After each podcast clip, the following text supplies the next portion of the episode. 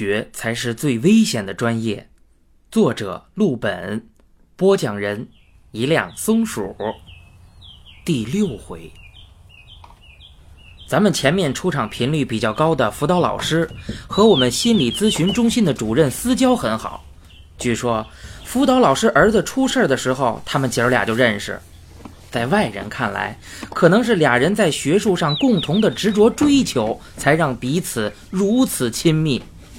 但在我后来越来越了解主任老师之后，我知道，真正的原因肯定不是这个。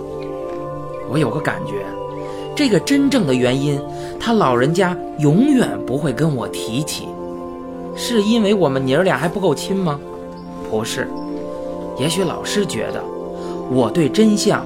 永远没有做好准备的那一天。我们咨询中心的这位主任老师啊，是个有故事的女人，社会关系那是广杂无度。曾经有个私企老板低价买了一处底商咖啡厅，结果生意惨淡。他以为是风水有问题，就找了个老道来看。老师也认识那个老板。心想，老道做法我可没见过，咱得去瞧瞧呀。于是就跟着一起去了。到了咖啡厅，老师一看，嚯，果然半个人都没有。老板赶紧解释说：“平时啊还是有几个的，这不是为了迎接大师吗？今天呀特意停业了。大师啊指的就是那个老道，不是老师。”在老板眼中啊，老师只是个吃瓜群众过来围观的。事实呢，也确实如此。老道在这咖啡厅里左右一转，神秘兮兮地对老板说：“你有没有觉得一进这屋子就莫名心浮气躁，想脱衣服？”老板一听，嘿，神了，还真有这种感觉，而且一天比一天感觉强烈。店里面几个做咖啡的小伙子也是一样，一到店里就莫名其妙的燥热，越到晚上越厉害。相反，其他女服务员倒没什么感觉。老板心中欢喜，这可真是遇到高人了。于是啊，赶紧向老道请教，到底是怎么回事是不是惹了哪路的神灵了？这老道啊，咳了口痰出来，眯着眼睛说：“这房子建在了一处狐仙的府上，你呀是占了神仙住所了。还好，这位狐仙心肠好，只是闹得你断财路，不然呀，疾病横祸早就该来了。”老师说呀。后来，老板听了老道的建议，把咖啡厅啊重新装修了一遍，画出一大片地方供奉这狐仙，生意啊还真的兴隆起来了。我问老师是不是真的有狐仙，老师哈哈笑个不停，说道：“哼，啥狐仙呀？那老板为省钱，房子买下来之后没装修。”晚上一开灯都是粉灯管，一看就知道这地儿啊，原来是干洗头房的。可不一进来就想脱衣服吗？谁还有心思喝咖啡呀？类似这样的段子呀，靠谱的不靠谱的，老师啊随口就来，从不重样。他是我后来本科毕业论文的指导老师，最早啊教我们班咨询心理学。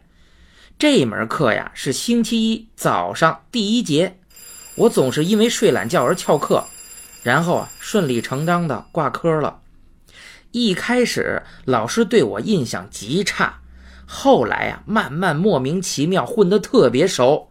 我去咨询中心就跟官差逛窑子似的，想来就来，想走就走，偶尔啊还客串个助手什么的。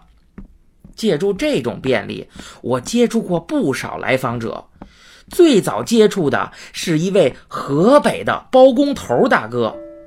这位大哥惹上的事儿很复杂，连带着所有和他有关系的人，多多少少都出了状况，十分值得好好说说。不过事隔久远，过程呢又出奇的复杂，我也没有全弄明白，只能啊讲到哪儿算哪儿了。首先呀，说说跟我有直接关系的吧。这位大哥呀，患有恐惧症，这个不稀奇。这年头，没有点心理疾病都不好意思和别人打招呼。稀奇的是，他害怕的东西——鞋面。我说的这个鞋面，不是脚下穿的那个鞋面，准确的说呀，就是在有一些坡度的平台上滚东西。他一见着这个，他就害怕。我呢，简直是大开眼界。这位大哥的治疗过程啊，我也参与了。老师让我把茶几的一边垫高，然后卷个纸筒，从高的一头滚下去，让他盯着看。老师的女儿有一次过来，咱们前面提到过他，这位啊也不是什么省油的灯，最喜欢逼着自己亲妈看恐怖片这女儿一进来呀，正好瞥了一眼我们的治疗过程，他的第一反应是：这俩傻逼玩什么呢？估计呀，这也是大多数人的感想。这种治疗方法叫系统脱敏，或者叫交互抑制法，最常用于对付恐惧症。简单的说吧，如果患者怕水，就先给他前边放一杯水，适应之后啊，再换成一盆水，逐渐加大力度，和练酒量是一个道理。这位害怕鞋面的大哥。家在河北农村，是干家装的包工头，混的是风生水起，吃的也是膀大腰圆。但就是看着纸卷在茶几上滚这么一件无聊的事儿，他都吓得满头大汗，跟看了十几部鬼片似的。有句俗话说得好啊，“一样米养百样人”，这句话说的真不错。这包工头大哥来了有七八回。病情啊，还真有所好转，纸卷也换成了笔筒，这斜面角度也加大了。你别说，他还真不害怕了。治疗的空隙啊，包工头和我聊天他说道：“小哥，不怕你笑话，以前俺们出门随身带着是水平尺，看见桌子、椅子都要测量一下，不平不敢坐呢。”我问这包工头大哥多久回一趟家，他摇摇头，又说道：“好久不回去了，连过年都不回。得了这个病啊，净给别人添麻烦了。俺们家呀，正好住在一个土坡上，俺一回家呀，就坐立不安，老觉得这房子要倒。我是真不想吓着老婆孩子，嗨，干脆就不回去了。我有点同情他。”当时啊，有心啊想安慰几句，但组织了好多语言，发现啊都是废话，对于他没有任何用处，也就没有说出口。包工头把钱包里的照片掏出来，指着告诉我：“这是他老婆，这是他儿子，瞧着娘仨。”我探头看啊，这照片里一个刁眉少妇抱着个目光呆滞的熊孩子。出于礼貌啊，我还夸他儿子长得好，虎头虎脑的。我啊，光顾着看照片了，没注意他的语病。不知道诸位在这么短的时间里有没有注意到这个问题？反正当时我根本没在意。照片上只有两个人，但是他却说的是“娘儿仨”。包工头口误这个插曲啊，只有我知道。但很久以后，因为另一件事儿，我才想起当初的这个细节。包工头结束治疗后啊，正好是刚开学的九月，我在中心客串前台接电话。一般开学之后的一段时间是咨询中心最混乱的时期，一堆杂事儿没人干，都是放假的时候积攒下来的。基本上这种时候，我都会被逼着客串前台。当前台，可是个技术活。一般男的干不好，男人声多少都有点攻击性，不容易和陌生人沟通。之前那负责接电话的女孩还告诉我一个诀窍，什么诀窍啊？让我尽量娘一点就好了。某天呀，我接到一个电话，那头是个中年妇女，上来就喊：“是大姐吗？”这大姐啊，其实指的就是主任老师。我遵照前辈的指示，尽量温柔的对电话说：“大姐正忙呢，您有什么事儿啊？是要预约吗？”他就哈哈大笑，说道：“约啥呀？不约。”那笑声颇为豪爽，一听就知道是个农村胖大嫂的形象。胖大嫂在电话里跟我问路，说呀，她就在我们学校里呢，地方太大了，他找不着咨询中心。我在电话里也说不清楚，干脆出去把他接了过来。这胖大嫂一见我呀，就说：“北京人呢，穿的都是好看，这小小子多俊呢。”我就嘿嘿一笑。胖大嫂啊，跟我在会客区闲聊了几句。她说：“老师啊，把旅行包和鞋呀落在他们村里了。他这两天来北京看病，正好给捎过来。”我听明白了，老师当年啊在做一项研究，是农村留守儿童的课题。那一年年初啊，他就在农村待过两个月，和当地的居民关系处得特别好。老师年初去完，尝到了甜头，上了瘾，真把村里当成了自己家，哭着喊着暑假还要再去。老师去做研究的这个村子呀，就是包工头的老家，这不是巧合，而是他认识包工头后主动联系的，因为想在一个人际关系淳朴的小群体里扎根，有熟人介绍肯定容易一些。这位胖大嫂就是老师去做研究的那个村里的，她呀是包工头的同村老乡。不过我有点郁闷，这两样东西怎么可能落下呢？老师是弱智吗？我有一搭没一搭的和胖大嫂聊天，随口就问：“魏大哥还好吧？他老婆孩子也都挺好的吧？”这魏大哥呀，就是刚才咱们前边说的包工头。结果呀。这胖大嫂冷不丁的怪叫一声，那嗓子尖的，跟体型完全不搭呀！知道的是他吓了一跳，不知道的还以为我踩他尾巴上了。中心呀，还有几个老师在，都出来看着我们，以为啊出什么事儿了，弄得气氛非常尴尬。胖大嫂黑着脸埋怨我，好像说什么话不能乱说之类的，带着口音，我呀也听不清。我只能看到他脸上惊惧交加的表情。那时候有一个我不太熟的中年老师过来帮忙说好话。我记得他说：“这个学生人挺好的，要是说了什么不中听的，嫂子您别往心里去呀。”然后啊，这俩人就挪到一边嘀咕去了。我呢也没往前凑。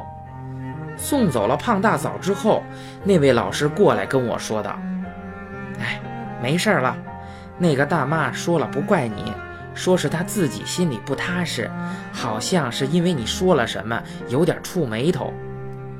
我这心里撇嘴，刚才当面喊嫂子，这刚一走就变大妈了，这要是让人家听见，不更触眉头吗？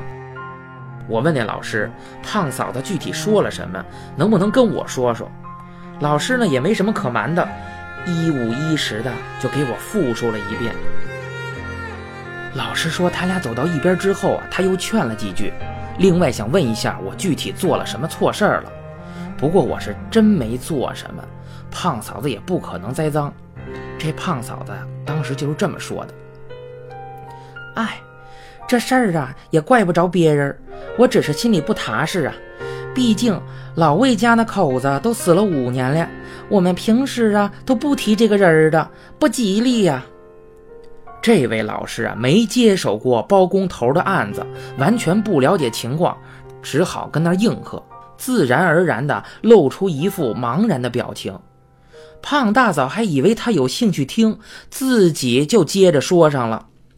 他说道：“五年前呀，老魏给村长家盖房子，忘了带家伙了，他老婆给他送过去的，结果怎么就那么寸呢？”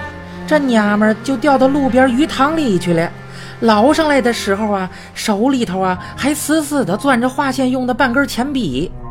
这警察说呀，这鱼塘坡啊太陡太滑了，他老婆爬上来过几回，但中途啊又咕噜下去了。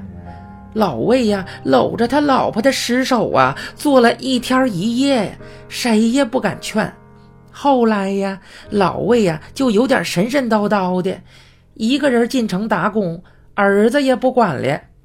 哎呀，他儿子呀可怜呐，没了妈，爹也不要了，一个人在村里晃荡，没人敢管呢。都说那孩子邪性，老在家里跟他妈说话，怪瘆人的，真是可怜呐。要是他妈不死，他还能有个弟弟呢。他妈淹死的时候，都已经怀上了。老师把胖大嫂说的话原原本本的又跟我讲了一遍。说者无心，听者有意呀。他复述完才发现我反应不对劲儿。一直问我怎么了，估计呀，我那时候震惊的表情和刚才胖大嫂扭曲的脸非常相似，当然了，更俊一点。这个事儿说不上谁吓谁，胖嫂子觉得我吓了她，但其实啊，她也吓着了我。不骗人，如今每次想起来，我全身的温度都能自动下降，夏天最热的时节，连空调都省了。这个事儿错就错在我知道的细节太多了。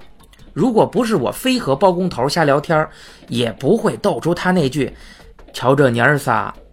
如果我不知道这么多，再听到什么风言风语，也不会有所动摇。其实主任老师提醒过我，说最好啊不要和来访者聊他的心理问题，有些话我不一定能接得住啊。起初啊，我以为是老师怕我说错话。影响来访者的心态，但后来才发现，老师真正担心的可能是我的安危。以我这样半吊子的水平，不一定能应付得了他们偶然发起的精神攻击。